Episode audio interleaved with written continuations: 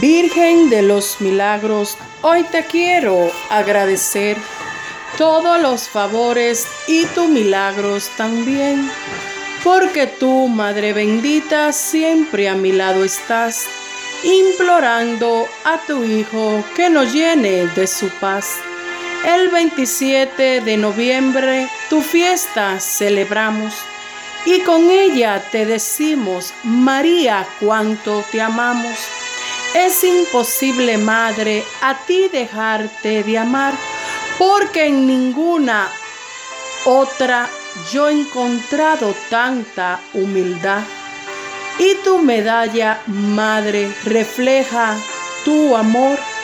Y tú nos pide que la usemos y nos dará tu protección. Concédeme, Madre mía, poder ser como tú que en todo momento le digas sí a tu Hijo Jesús.